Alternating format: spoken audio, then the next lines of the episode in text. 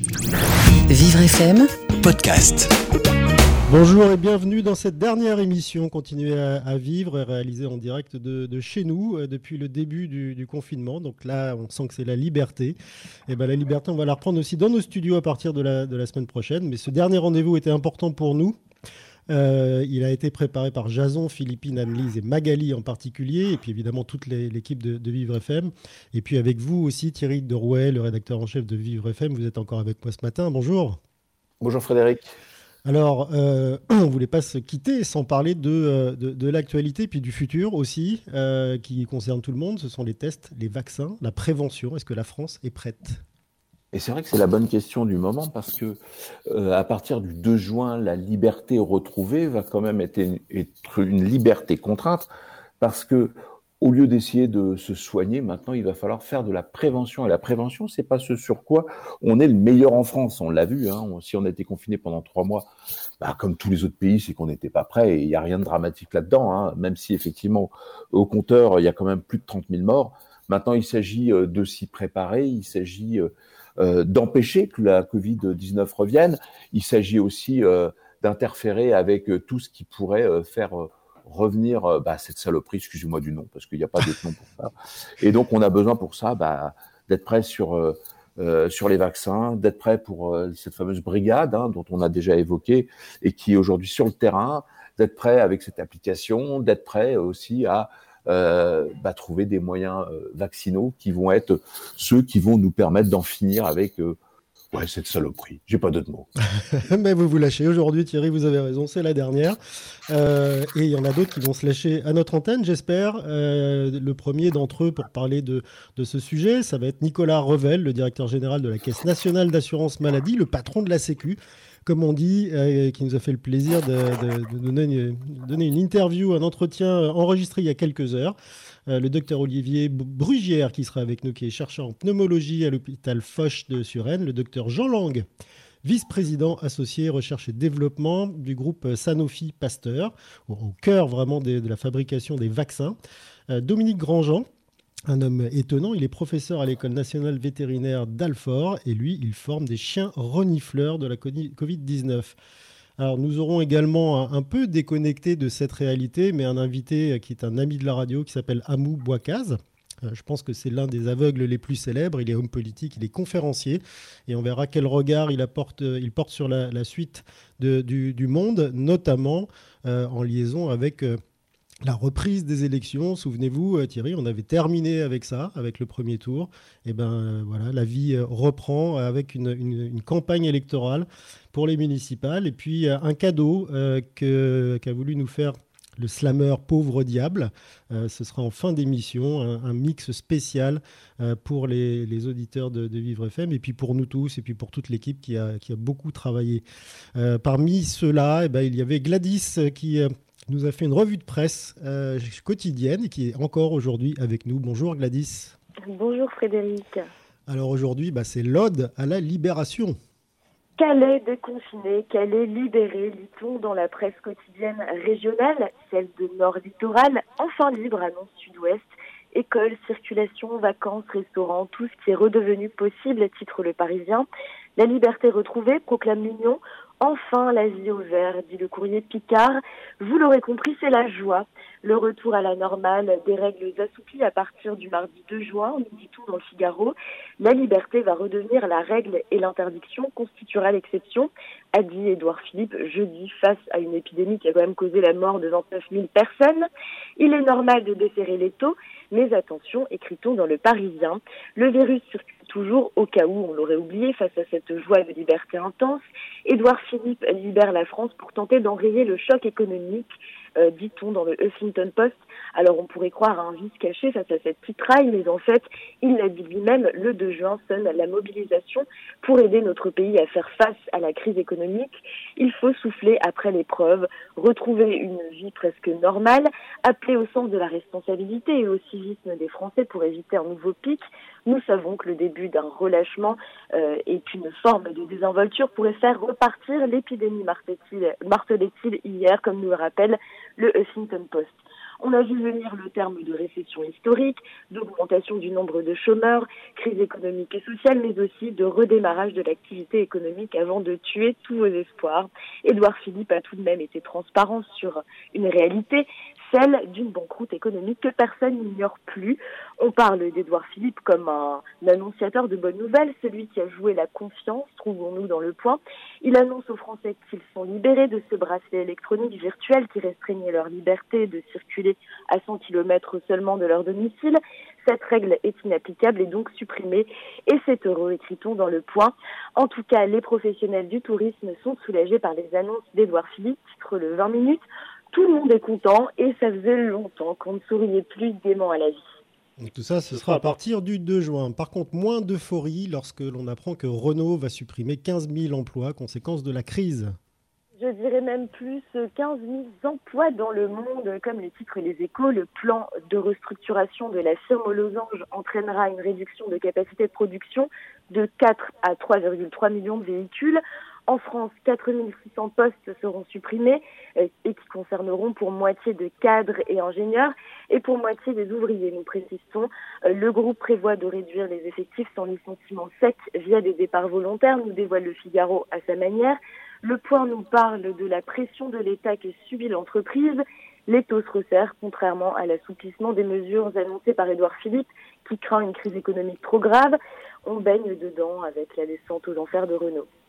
Alors si nous passions de l'enfer euh, au paradis, que vient de rejoindre Guy Bedos, qui fait euh, la une de tous les titres et puis qui circule évidemment euh, sur tous les réseaux sociaux de manière massive. Oui, hommage sur hommage dans la presse, Guy Bedos, Hilar et la manière, titre Libération, qui raconte l'épopée de cet humoriste et acteur mort jeudi à 85 ans. En 60 ans de carrière, ce fils de pied noir réac très engagé à gauche aura multiplié les sketchs férocement drôles et politiques tendre un comédien acide, ainsi est décrit euh, Guy, un comédien qui a reçu le Molière du meilleur one-man show en 90 est mort, écrit-on dans le monde. Il sera, selon son souhait, enterré dans le cimetière de Lumio, en Corse, cette île qu'il aimait tant. Il l'a surnommé mon Algérie de rechange à cause des odeurs de maquis qui lui rappelaient son enfance, nous dit le quotidien. Et on ne peut trouver cela que beau. Et puis viennent le temps des amitiés qui témoignent de l'amour que leur portait l'acteur. On voit Muriel Robin qui, dans Gala, nous dit qu'elle l'a vu mardi et embrassé. Elle fait l'éloge d'un homme rare et irremplaçable. Et puis, euh, toujours des rapaces qui viennent assombrir le ciel pour dire de Guy Bedos qu'il a un peu mal vieilli, il a le droit d'être de gauche, mais il a fini un peu sectaire et c'est triste, disait hier Éric Zemmour, euh, qui a comme un avis sur la planète entière, rapporté par le site web Yahoo. Il était beau, il était drôle, il était libre et courageux, comme je suis fière de t'avoir eu pour père. Embrasse des proches et d'Abadi, euh, vu que vous êtes tous au paradis, a écrit Nicolas Bedos de son compte Instagram. Une déclaration magnifique d'un fils à son père, comme c'est émouvant. Je vous propose que l'on s'arrête là sur cette petite note de poésie pour vous dire aussi que c'était comme un paradis d'être avec vous durant euh, ces plus de deux mois de confinement et trois semaines de déconfinement. Et j'ai vraiment pris plaisir à vous lire la presse tous les jours. Eh ben, vous étiez notre rayon de soleil quotidien, Gladys, avec ce tour d'horizon de la presse. Merci euh, d'avoir été fidèle à, ce rendez-vous, d'avoir beaucoup travaillé pour ça. Et puis évidemment, bah, on vous retrouvera tous euh, dans quelques jours à l'antenne de Vivre FM avec d'autres aventures. Vous écoutez Continuez à vivre sur Vivre FM. Thierry Derouet, Frédéric Cloteau. Test, vaccin et prévention, la France est-elle prête? On en parle ce matin pendant un peu plus d'une heure et demie sur, euh, sur Vivre FM. Et on en parle tout d'abord avec euh, une interview enregistrée il y a quelques heures de Nicolas Revel, le directeur général de la Caisse nationale d'assurance maladie, le patron de la Sécu. Bonjour Nicolas Revel. Bonjour. La Caisse nationale d'assurance maladie est, plutôt connue d'habitude pour payer, pour soigner ou pour rembourser, mais euh, en revanche moins pour faire de la prévention. Or, les brigades Covid euh, auxquelles vous êtes euh, partie prenante et même très active sont le, meilleur exemple de réussite en matière de prévention. Comment vous expliquez ça?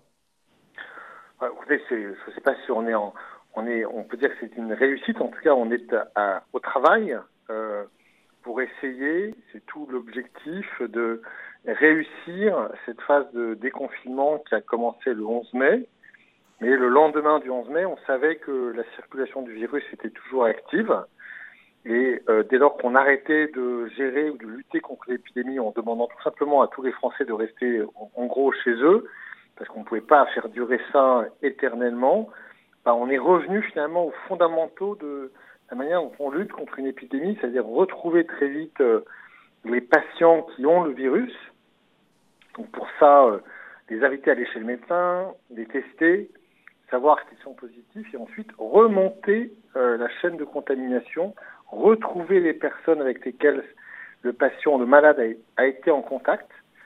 Euh, ces personnes sont susceptibles d'avoir contracté le virus, elles ne le savent pas, elles sont souvent euh, sans les symptômes, elles sont en incubation, elles ont une forme asymptomatique, mais du coup elles sont contaminantes. Et c'est en retrouvant ces personnes, en les faisant tester à leur tour, en leur demandant de rester isolées chez elles, pendant un certain nombre de jours qu'on casse, euh, on brise les chaînes de contamination et on enraye une épidémie. Alors voilà, c'est ce que nous faisons euh, activement maintenant depuis euh, une grosse quinzaine de jours.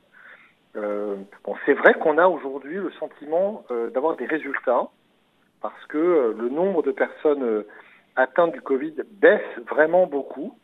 Je ne dis pas d'ailleurs que c'est grâce à nous, hein, c'est aussi parce que je pense que le virus est peut-être en train de faiblir, entre guillemets, mais même s'il faiblit, il faut lutter contre ce virus. Et donc, c'est ce que nous faisons euh, depuis maintenant deux semaines avec euh, 6500 collaborateurs, quand même. C'est 10% de tous les collaborateurs de l'assurance maladie qui sont dédiés à cette nouvelle mission. Et tous en télétravail, c'est ça? Ah non, non, non. Il y en a un peu en télétravail, mais il y en a beaucoup qui sont sur place.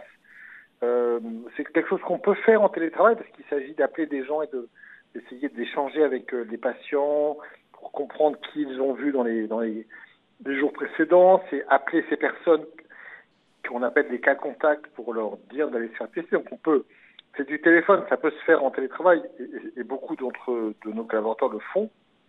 Mais quand vous commencez une nouvelle mission, c'est pas mal d'être tous ensemble pour essayer de voilà de, de, trouver ces marques. Donc on a aussi beaucoup de collaborateurs qui sont en présentiel. Alors, Nicolas Revel, on a entendu beaucoup de choses sur l'aspect sensible à la collecte de données. On sait que les patients, bah, ils ne sont pas obligés euh, d'y participer. Et on voit aussi des, des, médecins qui sont un petit peu euh, vent debout, notamment sur l'aspect rémunération. Vous pouvez nous expliquer, nous éclairer, qu'est-ce qui se passe avec ça? Ça, si vous avez raison, c'est ce qu'on a un peu eu comme, euh, comme élément de, doute ou parfois même de polémique au tout début, quand on commençait. Euh, moi, j'ai pas le sentiment que ça reste aujourd'hui un sujet, parce que comme vous l'avez dit, euh, on n'oblige personne. Hein, euh, euh, le patient qui veut pas nous dire qui il a vu à dîner la veille ou avec qui il a eu un échange de manière très proche, bah, il nous le dira pas. On n'a aucun moyen de, de lui forcer, sinon d'essayer de lui expliquer pourquoi c'est important de le faire. De même que cette personne-là, ce cas contact qu'on appelle pour lui dire, bah, on peut on vous invite à aller faire un test et plutôt rester chez vous, bah, s'il n'a pas envie de faire le test, euh, malheureusement, on ne pourra pas l'y contraindre. Quant à la rémunération, euh, c'est vrai qu'au début, on a prévu, nous, que le médecin qui va prendre en charge ce malade Covid-19, euh, lui prescrire le test, puis ensuite lui annoncer le résultat du test, avec beaucoup de questions et beaucoup d'angoisse de ces malades, puis prendre en charge sa cellule familiale, on lui, euh, on le rémunère non pas comme une consultation ordinaire, mais une consultation majorée avec une majoration qui existe déjà dans les rémunérations des médecins quand il y a une consultation d'annonce d'une pathologie lourde. Alors c'est vrai qu'au début le Covid-19 ça pouvait ne pas être une maladie lourde et ça ne l'est pas toujours. Hein. ça dépend. On sait bien que parfois euh, les formes sont légères mais parfois elles sont très très lourdes et on en meurt. Donc on a déclenché cette majoration-là, ça me paraît vraiment pas choquant.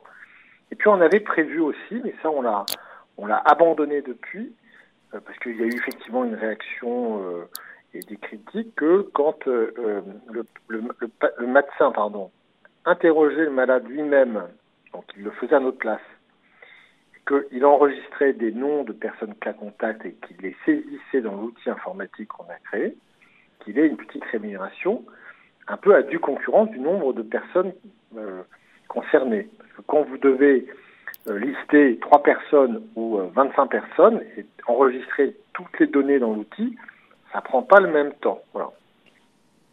Vous, avez pris ça, vous, avez pris ça, en compte. Alors, euh, quid de, l'application Stop Covid qui est complémentaire euh, à, votre action, euh, qui a été acceptée là, par les deux parlements, qui sera mise en place ce week-end? Est-ce que c'est pas un peu tard alors que votre action a déjà démarré et montré de l'efficacité depuis plus de 15 jours maintenant? Non, c'est pas trop tard parce que c'est toujours tout ce qui est utile et bienvenu, même si ça arrive un peu après. mais vous savez, on, on ne sait pas de quoi l'épidémie, euh, comment elle va évoluer. Donc, euh, pour peu que malheureusement ça redémarre, on sera très content d'avoir un, outil de plus. Mais Stop Covid, c'est un outil de plus. Ça vient en complément de l'outil principal qui est celui dont on parle depuis quelques minutes. Alors, le patron de la Sécu, ça organise le remboursement des tests, notamment tests PCR, tests sérologiques. Alors, il y a eu quand même un petit cafouillage au début. Euh, notamment parce que visiblement tout le monde n'était pas au courant de ce qui allait être remboursé. Qu'est-ce qu'il en est des tests sérologiques aujourd'hui? Est-ce qu'ils ont été euh, euh, homologués? Et est-ce que le remboursement est effectif? Parce que euh, encore il y a une dizaine de jours, ce n'était pas le cas. Oui, il est depuis ce matin. Ce matin sont parus au journal officiel les, textes du ministère de la Santé qui permettent de rembourser les tests sérologiques, les tests sanguins. Mais euh, attention, il y a quand même des indications précises qui ont été définies par la Haute Autorité de Santé. Euh, il y a d'abord le test sanguin qu'on fait parce qu'on a un doute à la suite d'un test virologique. Le test virologique, c'est le prélèvement euh, nasopharyngé, c'est-à-dire que l'écouvillon qu'on met au fond de nos narines et qui permet de dire si on est malade à l'instant T. et parfois, il y a des tests euh, virologiques qui sont pas clairs et donc on considère qu'on peut faire un test sérologique pas tout de suite, hein, au bout de 10-14 jours après le début de la maladie pour être euh, avoir une confirmation. Et puis on sait que les tests sérologiques peuvent permettre de dire si on a eu la maladie au cours des mois précédents. Ça dit si on a eu des anticorps et donc si on est susceptible d'être immunisé. Et on sent qu'il y a beaucoup de gens qui vont vouloir euh, se dire bah, moi j'aimerais bien avoir un test pour savoir si je l'ai eu ou pas. Euh, et là, il faut rester prudent. Et les indications de la Haute Autorité de Santé, c'est de ne pas euh, se dire qu'il faut faire des tests sérologiques pour toute la population, mais plutôt de prioriser les soignants. Et donc, on va commencer en demandant aux médecins de prescrire ces tests pour les soignants et pas pour tout le monde, ce d'autant qu'on n'est pas sûr, vous l'avez sûrement lu dans les articles scientifiques, que ces anticorps aient, je dirais, une durée très longue. Donc, faut rester quand même très prudent sur le recours à ces tests sérologiques. il faudrait quasiment tester euh, chaque personne chaque jour pour être sûr du coup, et ça, c'est pas faisable. Euh, Nicolas Revel, 6500 personnes de la Caisse nationale d'assurance maladie mobilisées depuis 15 euh, jours maintenant, vous le dites. Pour quel résultat à l'instant précis où on parle? Bah, Si vous voulez, on a on a en gros suivi, euh, on a suivi euh, euh, au cours des, derniers jours, quasiment aujourd'hui pas loin de 10 000 patients, et puis chacun d'eux nous ayant signalé à peu près trois, un peu plus de trois cas contacts, donc on est en gros 10 000 plus 30 000 personnes qui ont été impliquées dans notre dispositif. Objectivement, c'est c'est moins que prévu. Hein. Euh, quand on avait calibré à 6500, on s'attendait à beaucoup plus.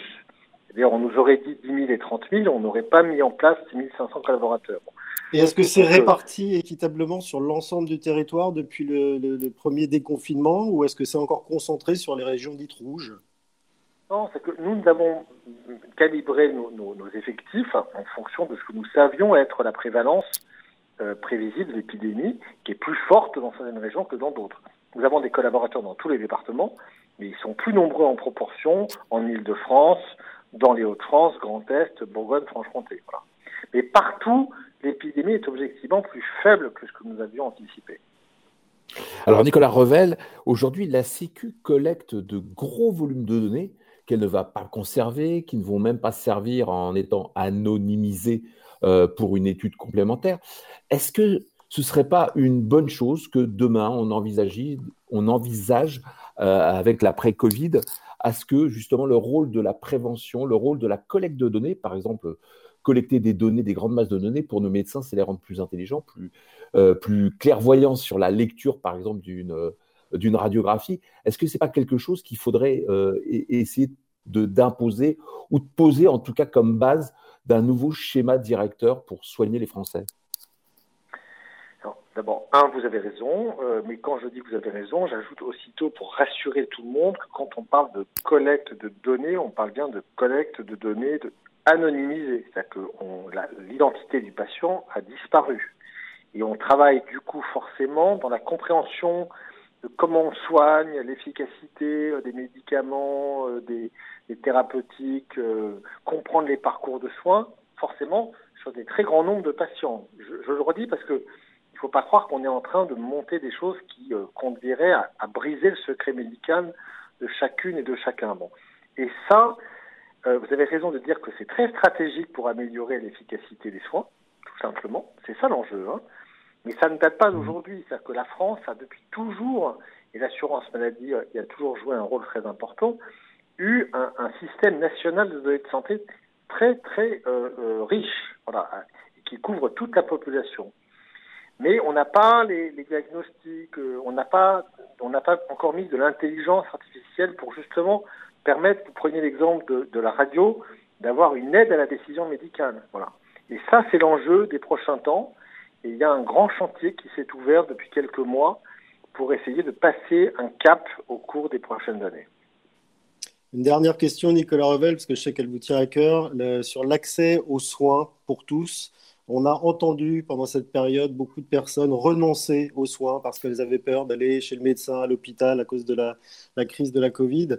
Euh, est-ce que, est que vous avez pu, vous, je sais que ça vous tient à cœur, est-ce que vous avez pu agir là-dessus, réagir Et qu'est-ce que ça vous inspire? On a objectivement essayé de le faire. D'abord, pendant la période de confinement, quand on s'est aperçu assez vite qu'il y avait cette baisse massive des consultations médicales et notamment, y compris des dépistages, on a eu une baisse mais dramatique des dépistages du cancer. Euh, donc on a écrit à toutes les personnes concernées, notamment les personnes âgées ou en affection de longue durée, pour leur redire euh, d'aller voir leur médecin, de se faire dépister. Et donc voilà, ça a permis, j'espère, de, de remettre un, un, message positif, parce que les gens avaient tellement entendu qu'il fallait ne pas sortir de chez eux que ça finissait par être un, problème. Et puis maintenant, euh, et là aussi c'est sorti au journal officiel aujourd'hui, euh, nous avons euh, prévu avec les médecins une consultation à 100%, prise en charge à 100% par la sécurité sociale, pour les personnes soit âgées, soit en affection de longue durée, pour qu'ils retournent voir leur médecin, une sorte de consultation de reprise, de sortie de confinement, une consultation qui sera plus longue, parce qu'il faut reprendre un peu le point, pour des patients qui n'étaient pas allés voir leur médecin au cours des derniers mois. Voilà. Donc ça, c'est un, un, signal. Et on va demander aux médecins d'appeler leurs patients concernés, parce que les patients, eux, ils n'y pensent plus. Et donc, on va dire aux médecins, appelez-les, demandez-leur de venir, et nous-mêmes, Assurance Maladie, on va écrire aux, aux patients pour leur dire, cette consultation est pour vous. Le, votre médecin va vous appeler. Il faut aller à ce rendez-vous médical. Donc une forte incitation de la part de la Caisse nationale d'assurance maladie à retour aux soins. Merci Nicolas Revel d'avoir répondu à nos questions sur Vivre FM. Voilà des propos recueillis euh, il y a quelques heures du patron de la Sécu, Nicolas Revel, qui parlait donc de prévention, de tests et d'accès aux soins. Nous sommes maintenant avec le docteur Olivier Brugière. Bonjour. Vous êtes à, l'hôpital Foch en ce moment même, je crois. Vous êtes chercheur en pneumologie. Alors, vous avez dû entendre tout ou partie des, propos de Nicolas Revel, qui est un des personnages quand même centraux euh, en ce moment en matière de prévention. Euh, d'après vous, avec tout ce qui est mis en œuvre, est-ce que nous sommes capables d'éviter d'aller jusqu'à l'hôpital euh, en cas de Covid et notamment sur une seconde vague? Alors, que nous sommes capables d'éviter d'aller à l'hôpital pour éviter une seconde vague. La, formulation de votre question est, finalement un petit peu particulière parce que j'aurais tendance à dire qu'il faut au contraire euh, ouvrir largement euh, les premières consultations et différencier le dépistage. Il faut, on rentre dans une phase avec le déconfinement là qui, qui euh, est en cours où euh, il faut tout faire pour euh, euh, mettre en place des actions de prévention, de surveillance de, de l'épidémie. Et la première des la première des choses, c'est tester. Donc tester largement tous les patients qui ont des signes. et c'est la première mesure pour casser ces, ces chaînes de contamination, ces clusters dont, dont on parle depuis le début. Alors, euh, Nicolas Brugière, euh, vous avez raison de dire qu'il faut casser ces chaînes de contamination. On a vu qu'on n'a pas été très très bon dès le démarrage sur les tests. On commence enfin à les déployer. Euh, Qu'est-ce qui vous semble essentiel aujourd'hui dans cet axe de prévention? Est-ce que vous trouvez que c'est prudent de réouvrir à partir du 2 euh, juin prochain sans pour autant avoir testé suffisamment de personnes? Oui, on voit la limite. Euh, je pense que c'est raisonnable de, de, de, réouvrir progressivement. Euh, le, le, on voit dans nos hôpitaux euh, une chute quand même euh, euh, majeure hein, de, de, des, des nombres de patients qui sont encore hospitalisés, à la fois dans les secteurs de réanimation et à la fois dans, les secteurs d'hospitalisation conventionnelle. Donc oui, il faut à un moment euh, réouvrir progressivement, recommencer à, vivre. Par contre, ça, implique effectivement une surveillance euh, euh très importante de, de, avec les nouveaux outils qu'on a. Il faut comprendre qu'on n'est plus du tout dans la même situation euh, qu'on était euh, début février et en mars. Maintenant, on, a acquis quand même euh, quelques éléments sur cette épidémie, sur ce virus, mais même s'il reste encore mystérieux. Et le principe qui va être mis en place dans tous les pays, c'est regarder les outils de surveillance et faire un, stop and go. La difficulté, ça va être quand on va euh, quel, indice quel indice euh, euh, prendre? Est-ce que c'est des patients nouvellement hospitalisés? Est-ce que c'est des clusters? Combien de clusters? Etc.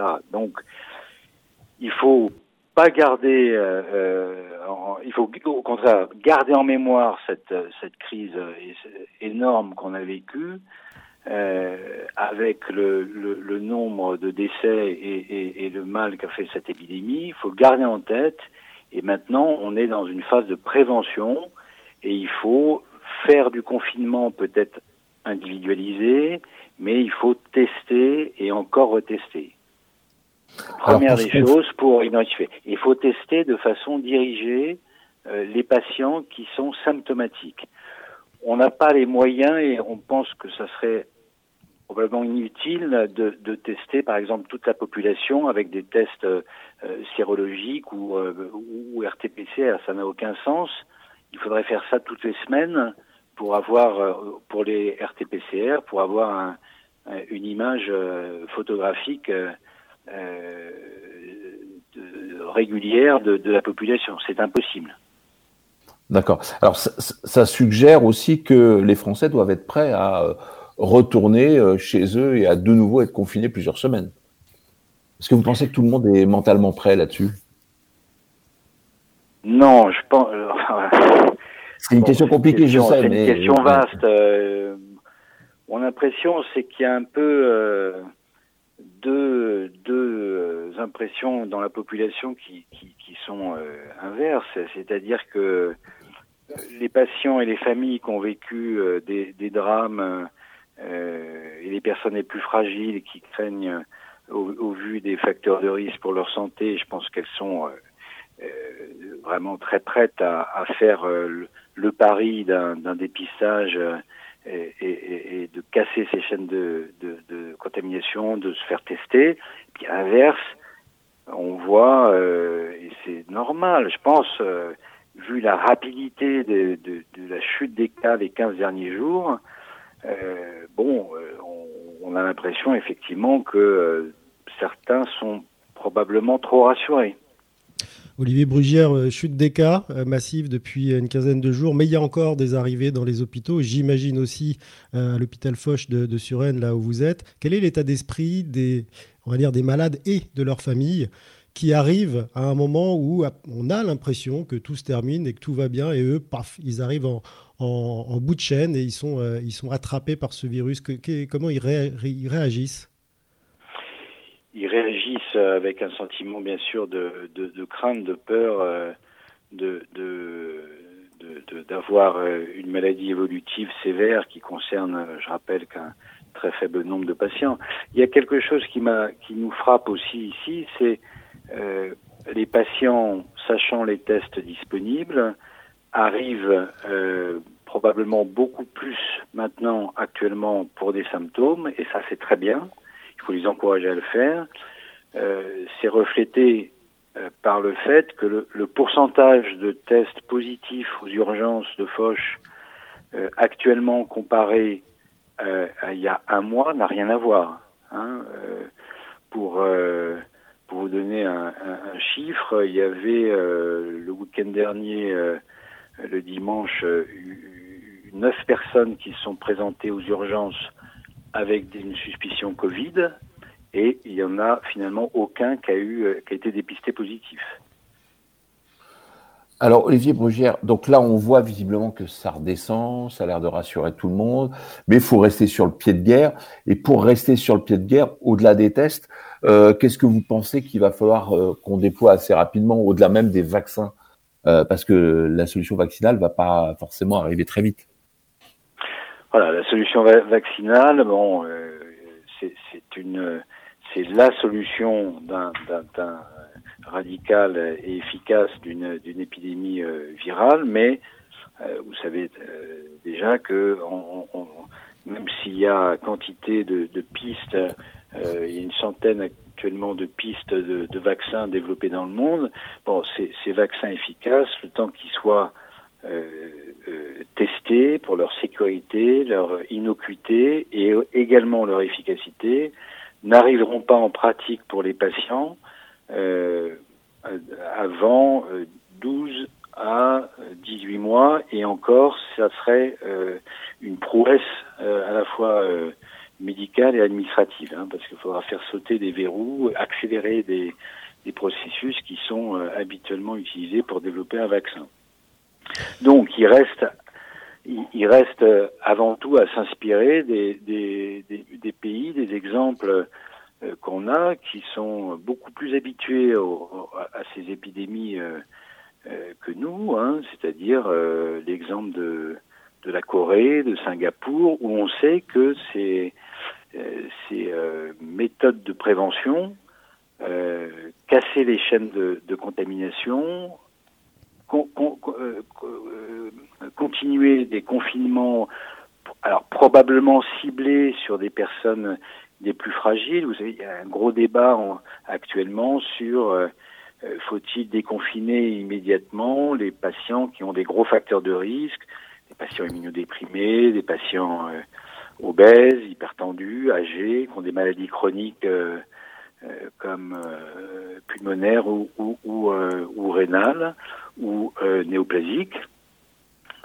ça, c'est une vraie discussion et la situation est tellement évolutive qu'on va avancer euh, euh, petit à petit là dans les semaines qui viennent pour euh, lever complètement probablement ce confinement et ces recommandations de confinement pour les pour les personnes les plus les plus fragiles. Et puis c'est un sujet c'est un sujet effectivement Olivier Brugière qui est revenu régulièrement dans toutes nos émissions depuis le, début. votre avis là-dessus Est-ce qu'il faut libérer entre guillemets les gens fragiles au, même titre que les autres et en même temps que les autres ou est-ce qu'on doit les maintenir protégés? Notre impression, euh, alors ici, moi je suis plus, euh, plus à m'occuper de patients immunodéprimés qui sont porteurs d'une grève de poumon, mais c'est un, bon exemple aussi euh, de, patients qui sont plus à risque hein, de, développer des, formes sévères, même si il y a quelque chose un, un petit peu intéressant ou d'une action peut-être préventive dans les formes les plus sévères des, des traitements euh, immunodéprimants. Euh, oui, j'aurais tendance à, être plus prudent qu'une population euh, euh, active jeune et conseiller à ses patients euh, une, un un, une poursuite pour l'instant d'un confinement adapté à plein de bon sens avec tout simplement porter les masques, la distanciation et éviter un peu encore une vie sociale trop intense dans, dans, les, dans, les, dans les semaines qui viennent, au moins un mois. Et Dieu sait si ces personnes fragiles ont pourtant très envie de reprendre une vie normale, retourner au travail, et notamment pour entretenir leur morale. Merci, docteur Olivier Brugière, d'avoir été euh, euh, témoigné sur notre antenne ce matin en direct. Vous êtes chercheur en pneumologie, vous étiez en direct de l'hôpital Foch à Suresnes, en banlieue parisienne. Alerte coronavirus. Si vous avez de la toux et de la fièvre, vous êtes peut-être malade. Dans ce cas, restez chez vous. Limitez les contacts avec d'autres personnes. Appelez votre médecin. La maladie guérit en général en quelques jours avec du repos, mais si les signes s'aggravent, que vous avez des difficultés importantes à respirer et que vous êtes essoufflé, appelez le 15 immédiatement. Plus d'informations sur gouvernement.fr. Ceci est un message du ministère Jusqu'à chargé de la Santé et de Santé Continuez à vivre sur Vivre FM. Thierry Derouet, Frédéric Cloteau. Et cette vie qui reprend, c'est celle qu'on constate aussi sur les réseaux sociaux, n'est-ce pas, Kevin Aubin Bonjour Totalement. d'abord. Bonjour. Alors en Autriche, le personnel hôtelier va faire l'objet aussi de tests massifs. On est vraiment dans le sujet. C'est cela, le gouvernement veut protéger les touristes, mais surtout les rassurer. Tout le personnel hôtelier sera donc soumis à des tests virologiques. Si un employé est contaminé, il sera tout de suite mis en quarantaine. Et toutes les personnes qui l'auraient côtoyé au sein de l'hôtel seront elles aussi isolées? Il s'agit de vraiment relancer le secteur du tourisme cet été en Autriche. Donc, le pays compte même hein, tester plus de 65 000 personnes par semaine dans le domaine hôtelier. En Autriche, les hôtels étaient fermés à cause de la crise sanitaire, mais euh, ils ont eu le droit de rouvrir aujourd'hui même, vendredi 29 mai. Il y a des gâteaux au chocolat là-bas. Mais passons. Allez, en France, euh, il y a une espèce de gaffe incroyable, c'est que dans la ville de Toulouse, on a découvert du gel hydroalcoolique du groupe de luxe LVMH dans les rayons de Carrefour. C'est quoi cette histoire? C'est c'est un événement qui a suscité la stupeur sur Twitter. Des flacons de gel hydroalcoolique produits par le groupe de luxe LVMH et vendus 9,50 euros dans les rayons d'un magasin Carrefour, alors que sur l'étiquette des bouteilles, c'était bien marqué interdiction d'être mis euh, en vente. hein. Le groupe LVMH avait fabriqué ces gels pour venir en aide au personnel hospitalier, un geste de solidarité et pas du tout à des fins commerciales. Interpellé sur Twitter, le groupe Carrefour s'est exprimé. Le magasin parle d'une erreur. Les bouteilles étaient destinées au personnel du magasin et non aux clients. La mise en rayon des gels serait juste une gaffe commise par un employé. La boulette. Euh, alors, il y a pire qu'une petite boulette de cette nature, c'est euh, par exemple ce qui se passe à Madagascar, où on, semble, alors là, avoir trouvé euh, ici aussi un remède contre le coronavirus, n'est-ce pas? Le président malgache, on parle depuis plusieurs semaines, mais n'était jusque-là pas encore passé à l'acte. Il s'agit d'un remède à base d'artemisia, c'est une plante hein, qui est souvent utilisée pour guérir le paludisme. Eh bien, désormais, les hôpitaux malgaches injectent l'artemisia aux personnes atteintes du coronavirus. Un essai clinique validé par le comité scientifique malgache et par l'OMS, l'Organisation mondiale de la santé. C'est du moins ce qu'a annoncé le gouvernement malgache, sauf que l'OMS a totalement démenti. En vérité, l'Organisation mondiale de la santé s'oppose farouchement à cette supposée solution à base de plantes d'artemisia. Eh oui, on va se soigner un jour par les plantes. Eh ben, merci Kevin Aubin. En tout cas, ben, on vous retrouvera pas euh, dès mardi puisqu'on retourne dans nos studios. Et en tout cas, je tenais à vous remercier pour cette recherche pendant pratiquement 50 semaines acharnée sur les réseaux sociaux et pour nous avoir débusqué effectivement toutes ces, choses extraordinaires qu'on peut trouver maintenant euh, en expression sur euh, Facebook, Twitter, n'est-ce pas? Et j'en passe et bien d'autres. Merci Kevin. Merci à vous. Vous écoutez Continuez à vivre sur Vivre FM. Thierry Derouet, Frédéric Cloteau. Peut-être pas 50 semaines, Thierry, parce que ça aurait été vraiment dur à supporter, mais 50 émissions en tous les cas. Merci évidemment Ah à, oui. à Kevin d'avoir été, là. Oui, ça aurait été très long, oui. Euh, ces émissions d'ailleurs que vous pouvez retrouver comme celle d'aujourd'hui en podcast sur vivrefm.com et sur le compte euh, Facebook de Vivre FM. Test vaccin prévention, la France est-elle prête? On en parle maintenant avec le docteur Jean Lang. Bonjour. Bonjour. Merci d'être avec nous à l'antenne de Vivre FM. Vous êtes le vice-président associé en charge de la recherche et du développement euh, chez, Sanofi Pasteur, qui est l'un des, des- des acteurs dans la course à la, à la recherche de- du, vaccin, du fameux vaccin qu'on attend tous. Alors, entre la, coordination, la coopération à l'échelle planétaire qu'on remarque, qu'on signale, et puis la compétition, parce que c'est un enjeu aussi industriel euh, de trouver ce vaccin, qui va l'emporter et comment ça va se passer dans les 18 mois qui viennent? Alors, euh, au mot compétition, d'abord merci de me, donner la parole. Au mot compétition, on préfère substituer le mot partenariat. Parce qu'actuellement, il y a une centaine de groupes de développeurs comme moi, comme nous, Sanofi Pasteur, Recherche et Développement, qui sont impliqués dans la, recherche et le développement d'un vaccin contre le Covid-19. Donc c'est un vaccin contre le virus qui s'appelle le SARS-CoV-2. Nous-mêmes, à Sanofi Pasteur, nous, sommes très impliqués puisque nous avons deux approches technologiques. Tout le monde, la plupart des, développeurs ciblent la protéine de surface, vous savez, le petit bâtonnet rouge qu'on voit à la surface du virus, qui est très élégante. Donc c'est par là que le virus va s'attacher donc à la cellule, aux cellules humaines, et c'est là nous, nous essayons avec les vaccins de produire des anticorps qui vont donc lutter contre le virus.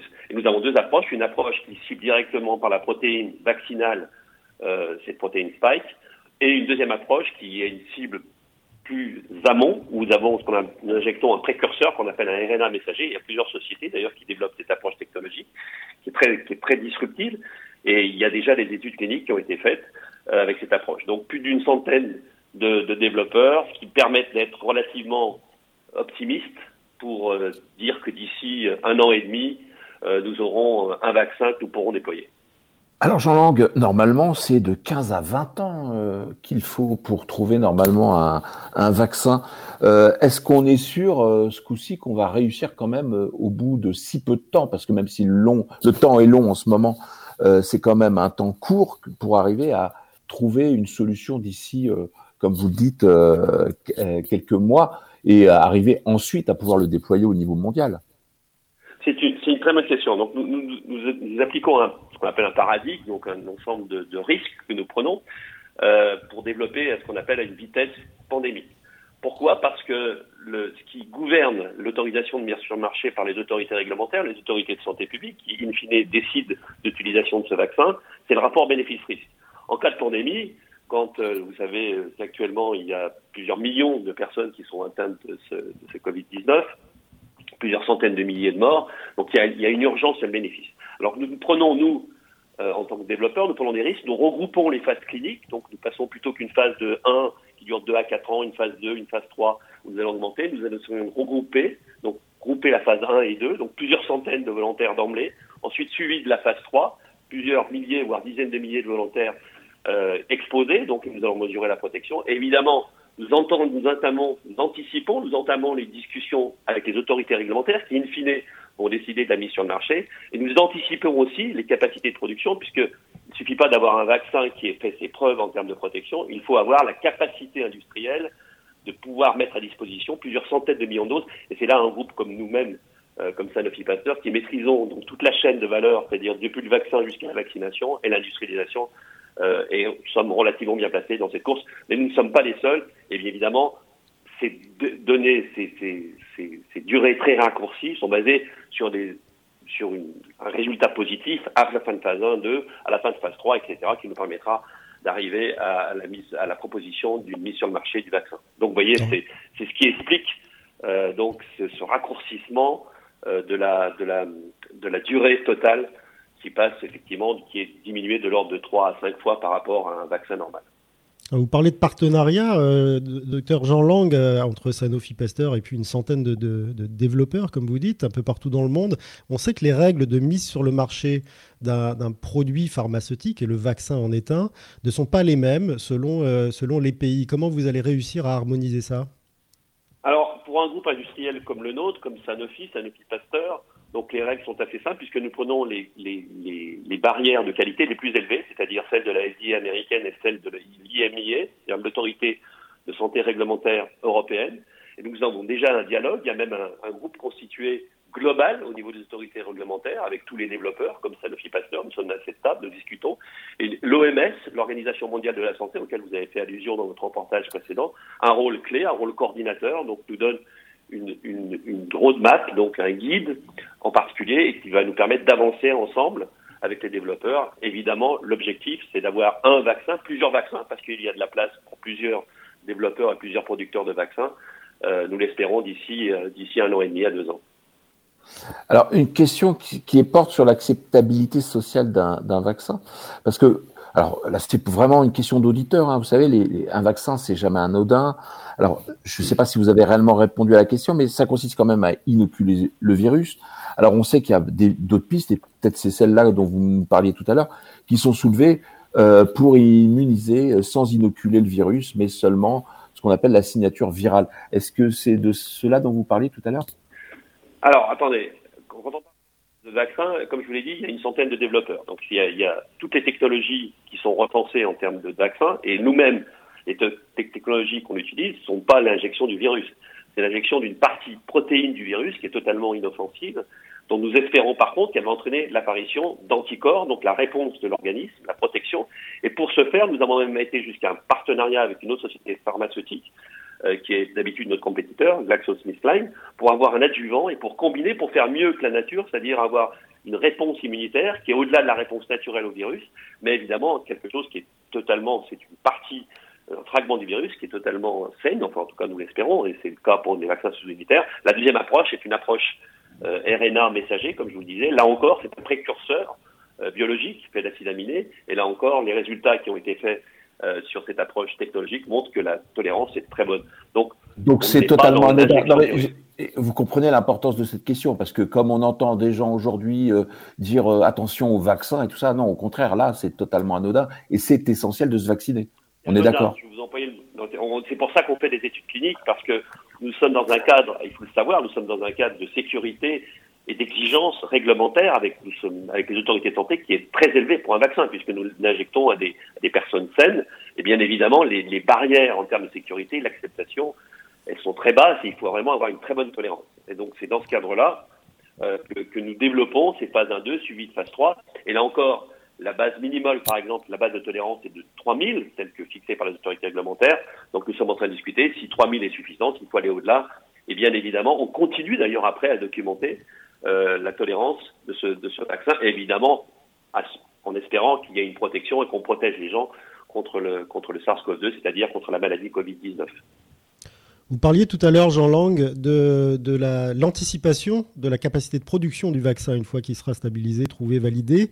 Euh, ça veut dire combien de, doses produites et donc en combien de temps? Et est-ce que le vaccin sera distribué à tout le monde dans le monde entier ou alors en priorité à certains pays comme on l'a entendu? Alors déjà, comme je vous l'ai expliqué, il y, a, trois grands jalons clés. La première jalon dans lequel nous sommes, c'est de passer les résultats précliniques sur les candidats vaccins il y en a une dizaine qui sont actuellement en études cliniques, en études cliniques préliminaires. Ensuite, une fois que nous serons assurés de la réponse adéquate en production, en anticorps, nous allons aller en phase 2-3 et là, nous allons mesurer la protection. et enfin, la troisième phase, c'est la production industrielle qui permettra d'avoir des centaines de millions de doses. Alors déjà, comprenez là encore sur cette chaîne de valeur, d'avoir une technologie à montrer disruptive par les petites sociétés de biotechnologie ne veut pas nécessairement dire que vous allez développer les capacités industrielles bien sûr qu'il y a des, scénarios qui sont en cours, mais un grand groupe comme le nôtre, comme Sanofi, évidemment, a la possibilité d'aller industrialiser. Comme vous l'avez souligné, l'industrialisation, la production, avec des normes de qualité qui sont très hautes, très élevées, c'est complexe et demande d'être anticipé dès maintenant. Donc c'est pour ça que les investissements qui sont faits pour avoir un vaccin disponible d'ici un an et demi à deux ans doivent être faits maintenant. Donc ça doit être fait à risque. Et c'est là où effectivement on peut s'attendre. C'est les autorités de santé qui vont fixer quelles sont les cibles de la vaccination. Est-ce qu'on vaccine les personnes à risque? Est-ce qu'on vaccine les personnes âgées, les personnes avec des comorbidités? Est-ce qu'on vaccine tout le monde puisque le vaccin touche, puisque le virus touche actuellement tout le monde et on pourrait donner le vaccin, on pourrait imaginer.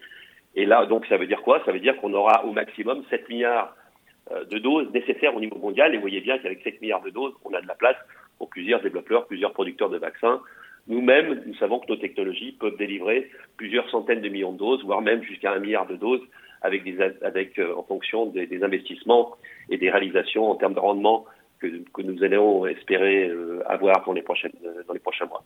On voit bien donc que ces partenariats à l'échelle mondiale sont indispensables pour pouvoir protéger l'ensemble de, de, de, la planète. Merci, docteur Jean Lang, vice-président associé recherche et développement du groupe Sanofi Pasteur, d'avoir répondu à nos questions en direct ce matin sur Vivre FM. Alors, test vaccin prévention, on en parle, mais là, on va aussi parler de détection avec notre prochaine invité qui est Dominique Grandjean. Bonjour. Bonjour. Merci beaucoup d'être à l'antenne avec nous. Alors, vous êtes euh, professeur à l'École nationale vétérinaire euh, d'Alfort. Et euh, avant donc de, de, prévenir, eh ben, il faut détecter, comme je le disais, et détecter, vous avez trouvé un moyen qui n'est pas inédit, parce qu'il existe déjà dans plein d'autres domaines, mais là, ça a été très rapide. Vous formez des chiens renifleurs qui détectent de manière très fiable la Covid-19. Oui, en fait, on a, on a démarré ça euh, au tout début du mois de mai. Ça n'a pas été euh, si simple parce qu'en fait, on a un programme un peu global sur l'école vétérinaire d'Alfort qui s'appelle Nosaïs et qui vise à, développer à maxima le chien de détection médicale. Euh, et là, on est passé sur, sur une maladie infectieuse virale, ce qui n'est pas forcément classique parce que en général, c'est plus ce qui est cancer ou, ou maladies dégénératives qui sont mises en évidence par, par les chiens de manière très facile d'ailleurs. Euh, et donc notre première question, c'était de, savoir d'abord de trouver le, type de prélèvement qui poserait le moins de problèmes euh, sanitaires. Donc on s'est dirigé vers la sueur parce qu'il n'y a pas d'expression virale au niveau de la sueur. Et donc la question c'était est-ce que euh, les personnes qui sont Covid positives ont une odeur de sueur différente pour le chien vis-à-vis des, des, des, patients ou des personnes qui ne sont pas malades ou atteintes par le virus? Alors aujourd'hui, on sait que la réponse est oui, ça c'est clair. on va sortir une, une publication de preuve de concept euh, dans les jours qui viennent. Euh, donc la démonstration est faite que, que, le chien est capable de, de dépister euh, les Covid positifs et la présence de, du SARS-CoV-2. Euh, maintenant, il nous faut il nous faut passer par une étape de validation. Bon, c'est plus formel qu'autre chose, mais faire la démonstration de de ce que peut être la, la spécificité et la sensibilité de, du test chien, si je puis l'appeler comme ça. Et après, bah, c'est les autorités qui vont décider de, de son emploi ou de son non-emploi. Ça, c'est pas de, c'est pas de mon ressort. On met à disposition en fait un, un moyen complémentaire, je dirais, qui a peut-être pour défaut de ne pas être euh, coûteux. C'est sans doute ce qu'on peut lui reprocher de, de plus actuellement. Alors Dominique Grandjean, il faut combien de temps pour former un chien justement à cette détection de la Covid-19 ça peut aller, euh, ça peut aller très très vite pour des chiens qui sont déjà euh, formés à, à, à, sniffer, comme on dit, des, des prélèvements. Nous, on travaille avec euh, des prélèvements positifs, négatifs qui sont mis sur des lignes, euh, donc des portoirs en fait, qui sont qui sont positionnés en ligne. Quand on a un chien qui est formé comme ça et qui a l'habitude euh, de travailler en détection, on a utilisé par exemple des chiens de détection d'explosifs qui sont qui sont formés à ça il leur faut euh, aller entre 2 et 4 heures pour vraiment acquérir le, les flux spécifiques et la mettre dans leur, dans leur bibliothèque euh, de mémoire olfactive. Et après, euh, bah, on multiplie bien sûr les, les, les, passages sur ligne, donc les essais. Euh, on va dire qu'en en une semaine, on peut former un chien de ce type. Après, ah, si on s'adresse... Oui, oui. Euh, si, si on s'adresse, on a également des chiens euh, sapeurs-pompiers là de Seine-et-Marne et, et, en Corse du Sud qui travaillent. Et ce sont des chiens qui sont pas habitués à travailler comme ça parce qu'ils cherchent des personnes ensevelies ou égarées. Donc ils travaillent euh, essentiellement sur l'odeur de la sueur. C'est pour ça qu'on les a qu'on les a retenus. Euh, mais eux, il faut qu'ils apprennent une nouvelle gestuelle, si je puis dire. Donc euh, là, il faut on va dire trois semaines de plus pour pour arriver à, à, à un résultat qui est, qui est un résultat qui est surprenant hein, parce que euh, on annonce euh, on annonce 95 à 100% de réussite. En fait, euh, en fait, on est à 100%, c'est-à-dire que tous les prélèvements positifs sont sont détectés et on s'est rendu compte que les quelques faux marquages qu'on avait, c'est-à-dire les quelques marquages positifs qu'on avait sur des prélèvements négatifs, nous on a on a des prélèvements qui sont Hein, on n'a pas accès bien sûr au, nom des, patients. Les gens ont signé un, papier disant qu'ils étaient d'accord et tout ça reste au niveau des hôpitaux. Mais euh, on a à chaque fois avisé les hôpitaux du fait qu'on avait un positif sur euh, un, prélèvement qui était théoriquement négatif. Et donc ils ont refait les PCR derrière et ils se sont rendus compte qu'elles étaient positives. Donc le chien, le chien, le chien ne ment pas. Clairement, il ne ment pas alors qu'une PCR peut mentir. Dominique Grandjean, je reviens sur l'un de vos propos. Euh, vous, disiez, à l'instant que l'inconvénient de cette méthode, c'est qu'elle est peu coûteuse. Ça voudrait dire que euh, votre, méthode, votre preuve de concept pourrait être refusée au motif qu'elle n'enrichit pas un labo euh, ou qu'elle ne relance pas l'économie? Écoutez, c'est euh, moi je je suis pas dans un cadre d'économie ou de on n'a rien à vendre avec le chien très clairement on a on a simplement à faire comprendre que le chien dans une société, il peut, euh, il peut apporter quelque chose à cette société, tout en étant euh, parfaitement heureux, parce que ces chiens-là, en fait, ils sont formés sous forme de jeu. Hein, pour eux, c'est un jeu. Ils sont récompensés avec leurs jouets quand quand ils trouvent le, le, le bon prélèvement. Et donc, je veux dire, y a, on respecte le bien-être animal. on coûte quoi, une grosse poignée de, de bonnes croquettes tous les jours et puis des caresses. Euh, et de fait, je suis, convaincu que ça emmerde un certain nombre de gens, hein, pour parler euh, pour parler un peu vulgairement. On a on a de nombreux pays qui ont rejoint euh, notre essai. Je veux dire, on a on a la même chose qui tourne au Liban. On a la même chose qui démarre aux Émirats Arabes Unis, en Australie, en Allemagne.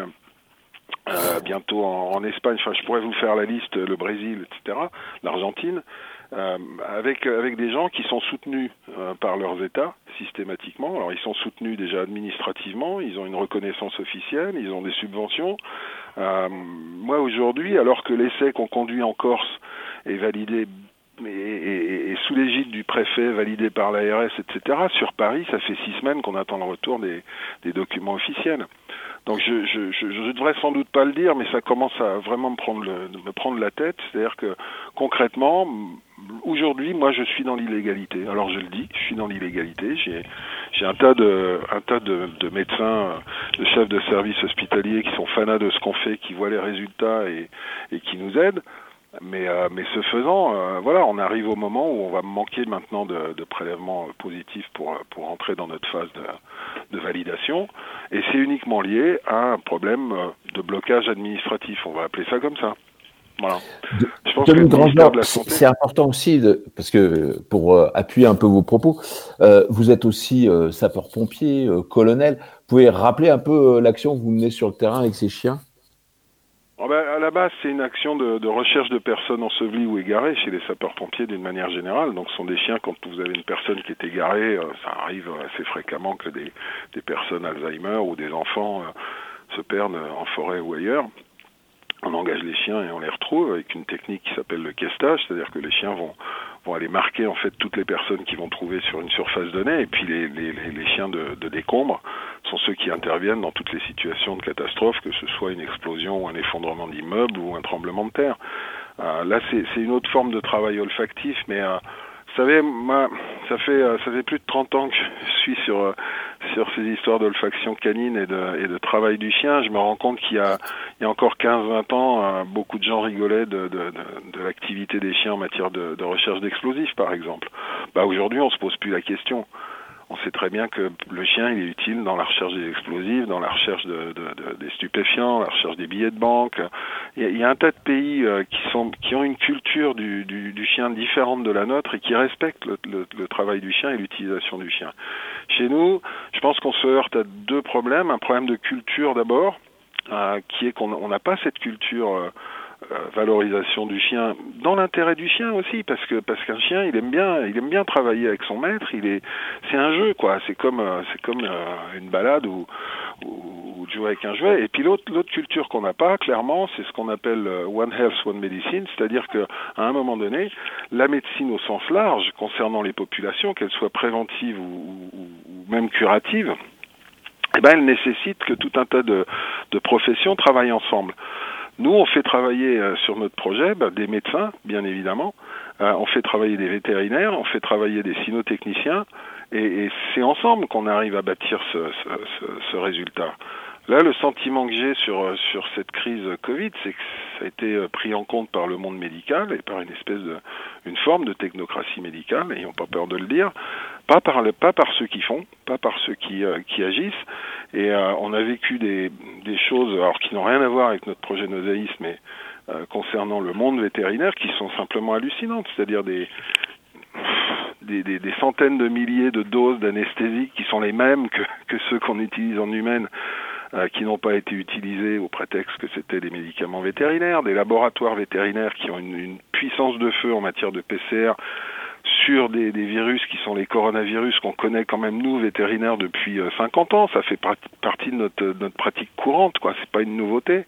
Et eh ben aujourd'hui, vous avez encore des labos vétos qui, qui ne demandent qu'à se rendre utile et puis euh, qui ont dit bah oui, mais vous n'avez pas un médecin à votre tête, donc ça peut pas fonctionner. Je veux dire tout ça, c'est voilà quoi, ça sent un peu le l'autocratie euh, médicale de la part ça de sent peu, ça, sent, ça, sent, un peu le manque d'ouverture d'esprit sur des, euh, des, pratiques déjà maîtrisées depuis longtemps, comme vous le dites, et puis euh, qui, qui, fonctionnent, qu'on prouvé, hein, notamment dans le cas de la détection de, de crises d'épilepsie ou de certains cancers par, par les chiens. Vos, vos, propos rejoignent un peu ceux de Nicolas Revel, le patron de la Sécu qui a ouvert cette émission qui disait que tous les moyens sont bons à prendre tant que ça va dans le bon sens. Moi, j'ai deux questions pour terminer, Dominique Grandjean. La première, c'est est-ce qu'il y a des, types de chiens particuliers pour ces détections de, la Covid-19 alors ça, c'est une, question, c'est rigolo parce que c'est une question que, que, que, qui est souvent posée. la réponse est non. Je veux dire, bon, il se trouve que nous, on utilise des, des chiens qui sont euh, préexistants dans des unités euh, constituées. Donc, c'est essentiellement des bergers belges malinois parce que c'est un chien qui est robuste, rustique, euh, qui est joueur, qui est, qui est, vif, etc., puis qui a un très bon odorat. On pourrait utiliser des labradors, des springer spaniels. On a des bergers allemands aussi. Mais, mais n'importe quel chien est capable de, de, de, de faire ça. Et c'est un des objectifs de notre programme Covid. Je ne sais pas si je le verrai de mon vivant, mais c'est de dire que finalement, en France, il y a, il y a 8 500 000 chiens on pourrait imaginer demain que euh, tout un chacun, propriétaire d'un chien, dise bah au lieu d'aller euh, d'aller me promener en forêt, je vais former mon chien à dépister une, une maladie et monter des espèces de centres locaux régionaux dans lesquels on formerait ces chiens, dans lesquels on contrôlerait aussi bien évidemment très régulièrement leur leur valeur de travail et puis qui viendraient se mettre au service de la collectivité euh, deux, deux fois par mois, trois fois par mois, que sais-je, pour venir sniffer des prélèvements et et avoir un dépistage en fait qui serait beaucoup plus précoce que tout ce qui existe actuellement en termes de méthodes biologiques parce que parce qu'on n'imagine pas la, la, puissance olfactive du chien. Un chien, si on voulait comparer ça en prenant une image euh, visuelle, euh, vous, humain, vous arrivez à voir quelque chose à 500 mètres, le chien, il va voir la même chose à 300 km. C'est à peu près ça le, l'ordre de grandeur de différence euh, olfactive entre l'homme et le chien. Donc on se prive de cet outil face à, un organisme qui est l'organisme humain qui ne fonctionne que sur des, réactions chimiques. Et donc ces réactions chimiques, elles font forcément ressortir à un moment donné, euh, par, l'un des liquides biologiques qui ressort de l'organisme, euh, des, catabolites, des morceaux de molécules qui sont spécifiques à tel ou tel problème pathologique. Donc euh, on est sur du non-invasif, ce qui est quand même important. Je veux dire, entre je sais pas si vous êtes fait faire une PCR, enfin un écouvillonnage euh, euh, nasopharyngé pour faire une, une PCR, c'est pas ce qu'il y a de plus agréable quand même, et vous n'allez pas le faire tous les deux jours. Bah, si on imaginait qu'il y a un chien de dépistage euh, dans une dans une ville, enfin pris en compte par une mairie dans une ville de 3-4 000 habitants, les gens pourraient volontairement aller se faire sniffer quand ils ont envie, ça coûterait rien, et puis voilà, s'ils sont positifs, à ce moment-là, ils vont se faire dépister par une méthode reconnu entre guillemets officiellement, mais j'aimerais bien moi que que le ministère de la Santé pointe son nez et puis nous dise euh, bah, notre nez de ministère de, de la Santé s'intéresse au nez du chien. Quoi. Je trouve que ce serait pour le moins euh, euh une non-forme de mépris qu'on vit actuellement et qui est, qui est, quand même assez insupportable parce que bon l'école nationale vétérinaire d'Alfort c'est quand même pas quand même pas un repère de zozo quoi. bon, effectivement, on espère que le message euh, atteindra son, but et ces, gens qui vous bloquent un peu administrativement. Vous avez indirectement répondu à ma deuxième question. Je suis propriétaire d'un chien, est-ce que je peux le former? Donc la réponse est oui, mais dans un cadre un peu, particulier, avec un petit contrôle. Mais tout à chacun, donc les 8 millions et demi de chiens pourraient servir de détecteur de la Covid ou d'autres euh, maladies. Merci beaucoup, Dominique Grandjean professeur à l'école nationale vétérinaire d'Alfort, d'avoir eu un discours aussi euh, clair, net, précis et d'avoir répondu à nos questions en direct sur Vivre FM ce matin. Jusqu'à midi, continuez à vivre sur Vivre FM. Thierry Derouet, Frédéric Cloteau. Nous allons suspendre le temps euh, un instant avec euh, Billy Ferrand pour une, dernière salve de, de mots dans laquelle, bonjour Billy, je crois que vous parlez enfin de vous. Bonjour Frédéric, bonjour Thierry. Oui, la dernière salve de mots. Alors, euh, comme on le sait, euh, le 2 juin, les portes euh, du sport et de la culture s'ouvriront enfin en grand et laisseront rentrer une cohorte de cinéphiles, théâtreux, encore de mélomanes jusqu'ici en apnée dans la plaine désertique de l'art et de ses plaisirs. Le souffle de liberté ventilera les poumons des irréductibles Gaulois et on passera petit à petit de l'effroi à l'émoi. Alors, lors de toutes ces chroniques, j'ai eu le plaisir de griffonner toutes sortes d'observations, mais effectivement, aujourd'hui, je vais prendre de la hauteur sur cette aventure humaine et sur moi-même pour remercier Vivre FM de m'avoir permis de m'exprimer de la sorte. Bien entendu, lors de cet épisode inédit qui a mis à l'épreuve le monde entier, tout le monde n'a pas été logé à la même enseigne, loin de là pour ma part confiné au fin fond d'une Alsace verdoyante et j'ai été délicieusement courtisé par la nature en cédant à l'inéluctable appel de la forêt. Dans cette campagne où je prenais mes aises au fin fond des fourrés à sillonner les bosquets alentours, Je me suis laissé happer par des chemins inconnus sur les sentiers caillouteux. Perdant mes repères dans ce paysage hérissé d'herbes folles, bordé de chênes et de hêtres, je tournais et retournais dans ma tête en plein dans les nuages les phrases de mes futures chroniques. Puis, picoté par les blés et sifflotant sous la cime des arbres, je pensais à toutes ces personnes brûlées par l'incendie mortel du Covid, peinant à éteindre les dernières braises qui perforent leurs tripes. Comment ne pas se sentir privilégié lorsqu'on est épargné d'une telle torture? C'était donc la moindre des choses d'essayer d'être au plus près de l'humain dans cette orgie de mots quotidienne. Ce jour est à marquer d'une pierre blanche, car il est l'aboutissement d'un marathon, durant lequel les litres de sueur de toute une équipe ont dégouliné au rythme d'un travail de longue haleine. Réglé comme du papier à musique, il a fallu composer au jour le jour dans l'incertitude de nos lendemains hasardeux pour finalement inscrire la dernière note sur cette partition rondement menée. Bref, c'était pas chose aisée de se réinventer chaque jour et d'affronter la page blanche. Alors bravo à toutes et à tous pour votre investissement sans frontières. Notre odyssée s'achève donc ici pour en entamer une autre dans la foulée, encore plus riche, encore plus forte et regonflée à mort. Espérons seulement que, comme cette émission, le virus tirera une bonne fois pour toutes sa révérence pour que la vie puisse enfin continuer. Et la vie va continuer avec vous, Billy. Merci beaucoup pour ces 50 euh, chroniques immobiles, puisque vous étiez confiné dans l'Est de la France. Donc, en pensant euh, aux autres, comme vous l'avez expliqué, on a découvert les coulisses du, cerveau de, Billy et de la fabrication de ces chroniques. On vous retrouvera très rapidement à l'antenne de Vivre FM dans une chronique littéraire. Mais encore une fois, merci d'avoir été au rendez-vous quotidien. Vous écoutez Continuez à vivre sur Vivre FM. Thierry Derouet, Frédéric Cloteau. Alors cette émission n'est pas terminée puisque nous aurons encore la chronique culturelle de, Vincent Geoffroy et puis une surprise musicale, mais nous voulions absolument que notre dernier invité soit quelqu'un de particulier, un ami de la radio déjà, un ami tout court d'ailleurs. Euh, un humaniste, un homme politique, euh, quelqu'un d'engagé, un, aveugle aussi, il vous le dira, je pense, directement. Euh, et qu'on a commencé en fait cette crise, souvenez-vous, au début du mois de mars, avec cette histoire d'élection. voilà, le premier tour, fallait le faire, fallait pas le faire, on savait pas. Et là, on rouvre les vannes la semaine prochaine. à nouveau sur une histoire d'élection et on va essayer d'en parler avec lui. Lui, c'est Amou Boicaz. Bonjour Amou. Bonjour à tous et à toutes. Merci beaucoup d'être avec nous en direct ce matin. Alors, euh, vous avez, vous aussi, comme tout le monde, hein, vécu cette période de double confinement, donc euh, privé de vue et privé de sortie. Et puis euh, aujourd'hui, vous voyez que voilà, les vannes s'ouvrent. Elles s'ouvrent à nouveau sur un monde politique. Qu'est-ce que ça vous inspire? La vie continue et cette crise montre que peut-être la France doit un petit peu réinterroger son modèle d'organisation de la prise de décision, de mise en œuvre de la prise de décision. En fait, euh, ça révèle, euh, ce virus, euh, quelques maladies infantiles de notre modèle, et donc il faut absolument qu'on se guérisse. Alors il y a des choses formidables, hein. je veux dire, on a fait un plan de protection de nos entreprises qui est le meilleur au monde.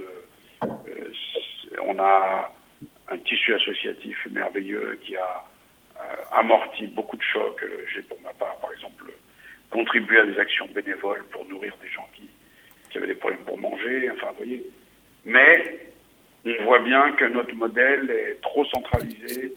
Il y a des décisions qui sont prises pas forcément au bon niveau, que les articulations ne sont pas toujours toutes bien faites. Mais en même temps, on voit qu'on a une presse libre, qu'on a des élus qui cherchent à comprendre, qu'on a des ministres qui n'ont pas peur de rendre des comptes. Donc moi, je suis très optimiste sur la suite. On voit qu'on est vraiment résilient et qu'on est un peuple très euh, adulte et très encore capable de voilà de faire ensemble, de produire du commun, de, faire de belles choses. Grâce en particulier aussi à, des médias comme Vivre FM qui s'est réinventé constamment et qui, je pense, dans cette affaire-là, va gagner les auditeurs. Alors, Amo Boicage, j'aimerais vous poser une question parce que vous venez de le rappeler. C'est le poids de la technocratie. On vient de l'évoquer juste, avant avec le, professeur Dominique Grandjean, qui, euh, qui est non seulement professeur à l'école nationale vétérinaire d'Alfort, mais qui est aussi euh, colonel euh, dans les sapeurs-pompiers de Paris. On trouve des solutions, on a des idées en France et en permanence, on est stoppé, arrêté par la lenteur administrative. Et on pourrait trouver des exemples comme ça. Euh, encore tout à l'heure, on parlait de quelqu'un qui voulait réouvrir un restaurant euh, dans le noir, euh, qui voudrait l'ouvrir en pleine lumière, et il y a encore des problèmes administratifs. Est-ce qu'on ne peut pas trouver des solutions justement pour arrêter de mourir de ces solutions administratives qui ne viennent pas à temps? Ben, On en cherche tous en vrai. Hein. Tout le monde est conscient qu'il y a des problèmes. Mais vous voyez, euh, on, est un peu paradoxaux. C'est-à-dire que quelquefois, on est énervé parce qu'il faudrait euh, un, petit coup de tampon et qu'il met 15 jours, 3 semaines à arriver. Et puis de temps en temps, euh, on récrimine parce que l'administration n'a pas opéré le contrôle qui va bien et que du coup, ça a mis des gens en insécurité. Donc il faut trouver des moyens termes, mais surtout, il faut traiter ces questions assez humblement parce qu'il n'y a pas de solution qui marche à tous les coups. On voit bien que l'Allemagne, semble avoir été mieux organisés. Je dis semble parce que ne disposent pas forcément de toutes les données, mais on voit que leur modèle d'organisation est un modèle qui a mieux fonctionné. Mais en France, dès que vous voulez toucher à l'organisation administrative, vous vous trouvez en face de, euh, de barons, de gens qui ont des petits pouvoirs, euh, qui, existent par leur capacité à, à tirer sur la bête, qui ont du mal à laisser évoluer les choses. Donc c'était l'un des souhaits du président Macron quand il est arrivé au pouvoir, que de simplifier les choses, que de rendre du pouvoir aux citoyens, que de euh, partir de la bonne foi des citoyens, que d'organiser les choses de manière plus fluide. Le moins que je puisse dire, c'est qu'il y a encore du travail. Amou est-ce que vous pensez que pendant toute cette crise, on a appris à mieux, à apporter plus d'intérêt et peut-être mieux apprivoiser euh, une, conscience des personnes fragiles, des personnes différentes, des personnes en situation de handicap Oui, moi j'en suis convaincu. On a, on a vu que la faiblesse euh, n'excluait pas la force.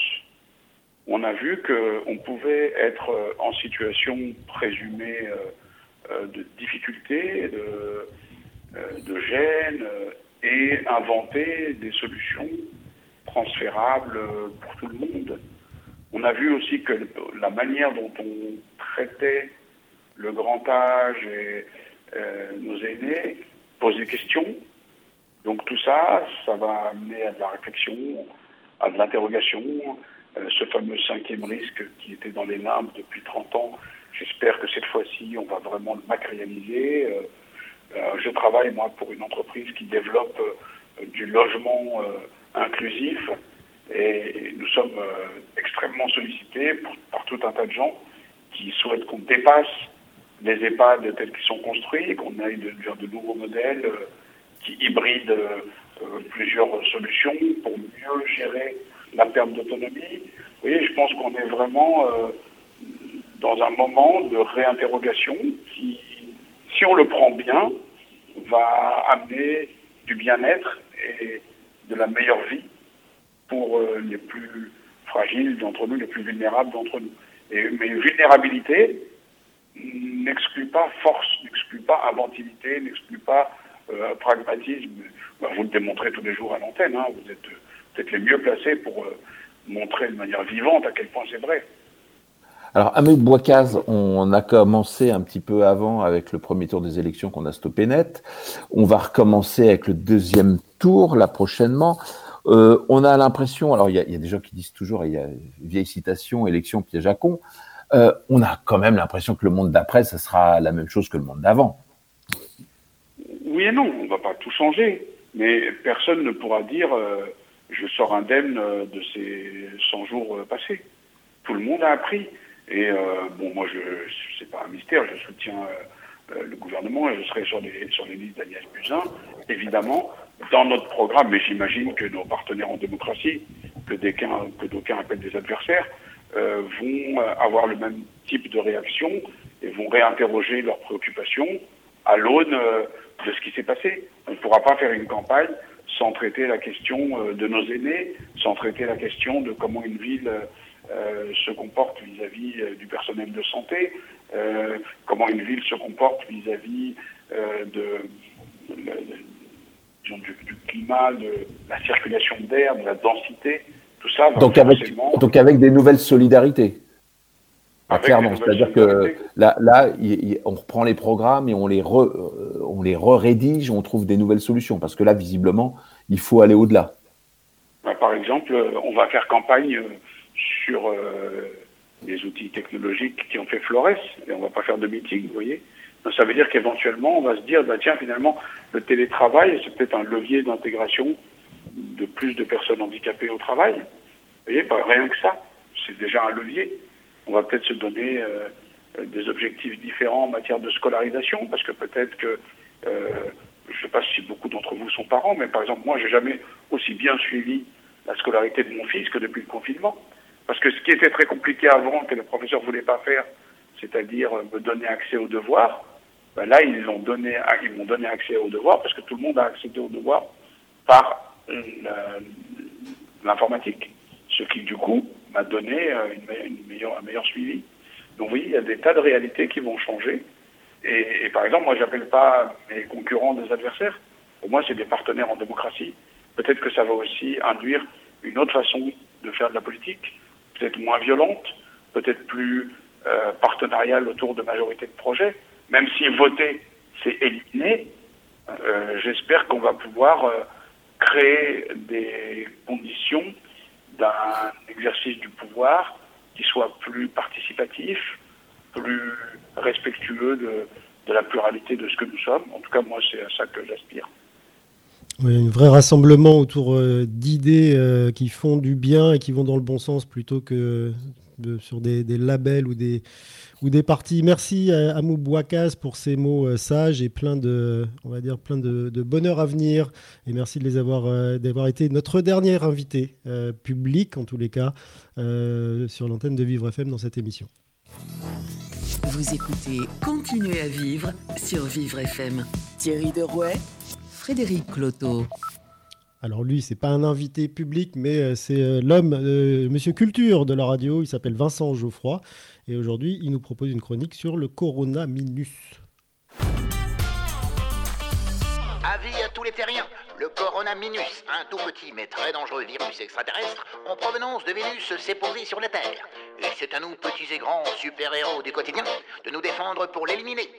Aldebert est une star pour les enfants il a tous les talents puisqu'il est à la fois auteur, compositeur et interprète. Actuellement, il profite de sa popularité pour faire passer des messages très utiles en ces temps de pandémie. Je veux parler de la chanson Corona Minus, une initiative à la fois originale et solidaire au moment de la reprise de l'école. Lavez-vous les deux mains une demi-minute. En récré, prenez soin d'éviter les disputes. Respectez la distance avec tous les copains. D'un maître dit la science et puis tout ira bien. Au départ, le chanteur, avec quelques réticences, a évoqué ce sujet brûlant. Mais il confie qu'il a trouvé la solution en imaginant que le virus provient d'une autre planète. Non, d'un petit pangolin, je sais pas ce qui me retient sur Vénus virus. Le Covid-19 est présenté comme un monstre extraterrestre que nous, les combattants sur Terre, devons faire disparaître. Aldebert propose aux enfants une mission apprendre les gestes barrières. La condition requise pour aller mieux demain. Ne faites plus de bises, ne serrez pas de main. Mais pour être peinard, soyez mobilisés. Jetez votre mouchoir une fois utilisé. Les écoliers sauront mettre à profit les conseils de prévention glissés dans la chanson qui prennent ainsi une vraie dimension ludique. Tous les droits de ce titre iront à Emmaüs et on se félicite qu'il soit devenu viral. Il existe également un clip participatif où l'on découvre des enfants habillés en tenue de super-héros du quotidien. Et cerise sur le gâteau, des écoles et des familles ont réalisé leur propre clip.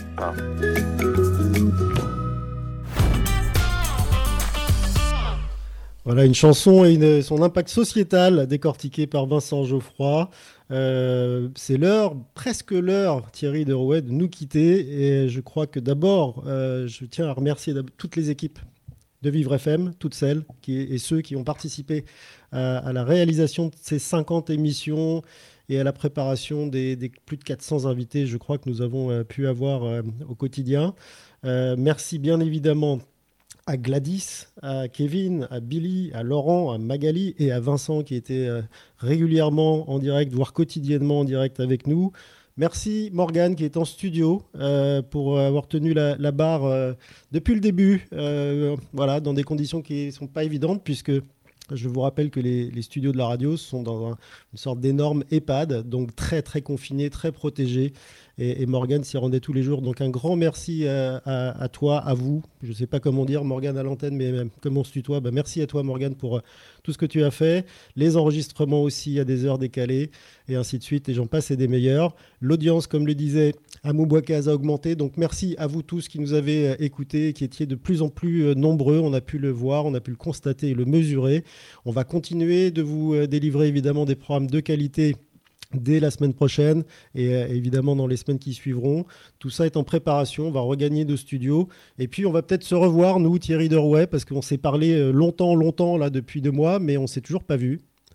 Ah oui, c'est... si, si, on s'est quand même vu euh, les Ah, en Zooms, hein. visio, en visio, oui, oui. Voilà, là, on, a, on a pu tester euh, le, la radio-travail, hein, un sujet de prédilection qu'on a abordé euh, durant ces, ces, ces semaines. J'ai bien dit 50 semaines. Non, non, c'est- que le temps est, est apparu effectivement très très long. hein. C'est presque euh, ce film Le jour sans fin, là. C'est-à-dire qu'on a l'impression que ça recommence le lendemain et puis, puis ça n'en finit plus et on trouve pas la solution pour s'en sortir. Donc on espère que la solution, bah, c'est le 2 juin et euh, pour tout le monde, pour toutes les équipes, euh, et effectivement se revoir et remettre de l'humain au centre, ça fait jamais de mal. Oui, on gardera trace aussi de tous ces, ces invités euh, magnifiques qu'on a pu avoir et qu'on a eu, qui nous ont fait le plaisir de venir euh, en direct à, à notre micro. Euh, il y en a un dernier parce qu'il s'est manifesté. il s'appelle Pauvre Diable. Il est en ligne avec nous. Il a voulu faire un, un cadeau à l'ensemble des, des équipes, des soignants, de l'équipe de Vivre FM évidemment, et puis de, de nous tous qui, qui allons l'écouter. Bonjour, Pau- Pauvre Diable. Bonjour Frédéric, bonjour Thierry. Merci beaucoup d'être avec nous. Alors, vous avez voulu faire un, petit mix spécial ce matin, enfin ce midi d'ailleurs. Euh, De quoi s'agit-il? Voilà, donc je voulais, effectivement euh, vous faire un, petit, un petit remix euh, spécial, spécial pour vous, pour Vivre FM, euh, qui, va vraiment au cœur, au cœur du message. Donc après, voilà, le, morceau, je sais que les auditeurs de Vivre, de Vivre FM le connaissent déjà bien. C'était mettre les, les, soignants, les médecins, les infirmiers, les, aides-soignants vraiment à l'honneur, et puis mettre en valeur euh, la- l'aspect humain. Et puis aussi, bah, je pense que ça, vous l'avez entendu, mettre, euh, mettre aussi l'aspect, euh, mettre en valeur le- leur colère aussi, parce que je pense qu'il faut pas oublier qu'ils sont aussi humains dans, des conditions extrêmement difficiles. Donc voilà, donc là je vous ai fait un petit un petit remix qui voilà qui, qui essaie d'aller directement au cœur du message. Donc j'espère j'espère que ça vous plaira. Eh bien, je suis sûr que ça nous plaira, que ça plaira à tout le monde. Euh, je précise que vous, on a décidé de l'enregistrer avant pour avoir une, qualité sonore optimale, parce que vos mots sont importants. Il faut absolument qu'on puisse les, les entendre. Merci, pauvre diable. Euh, et puis, merci à vous tous et à très bientôt sur l'antenne de Vivre FM. Noémie, la médecin urgentiste, était déjà au bord du gouffre. 25 hospitalisations par jour, c'est pratique. Quand on le rentre dans le système informatique. Mais quand il y a que 12 lits dispo, c'est pas ouf. Tous les jours face à ces regards implorants. Docteur, vous allez sauver mon enfant? Bien sûr, monsieur, pas d'angoisse. On attend juste que petit leucémique nous fasse de la place. Elles ont toutes essayé, toutes les formes de combat. Sonner l'alarme, joindre la manifestation. C'est génial, elles ont été invitées au grand débat. Ça faisait joli de soignantes dans le fond. Faut pas que les patients voient cette tête-là. Cache-toi derrière ton masque de protection. Enfin, en tout cas, quand il arrivera. Patience, la Chine prépare la livraison. Noémie prend son téléphone pour expliquer. Son mari comprend bien sûr. Mais pour Lucas, le petit dernier, voir sa maman encore moins, c'est un gros coup dur. Mais Noémie ne pleure toujours pas. Elle n'a pas le temps pour ça. Elle raccroche, passe au prochain cas. Asseyez-vous ici, toussez par là-bas. Les jours et les patients s'accumulent. Françoise et Noémie travaillent sans relâche. Leurs efforts leur paraissent minuscules face à l'immensité de la tâche. Un matin, la directive finit par tomber. Elle l'attendait, savait que ça allait arriver. Mais elle voulait continuer d'espérer, de croire que ça suffirait de tout donner. La consigne tombe comme une bombe au milieu du carnage. À partir de maintenant, on filtre à l'âge. À partir de 60 ans, plus de soins. On renvoie le patient chez lui. On n'a plus les moyens. Françoise tremble trop, elle s'assoit. Cette consigne de mise à mort la prend en traître. Mais Noémie ne pleure toujours pas. Elle a juste besoin d'air. Elle ouvre la fenêtre. Au loin, en bord de forêt, elle aperçoit un rassemblement. Des gens qui font la fête, des petits, des grands. Malgré elle, les larmes viennent. Elle hurle au balcon. Restez chez vous, bande de cons. Vivre FM Podcast.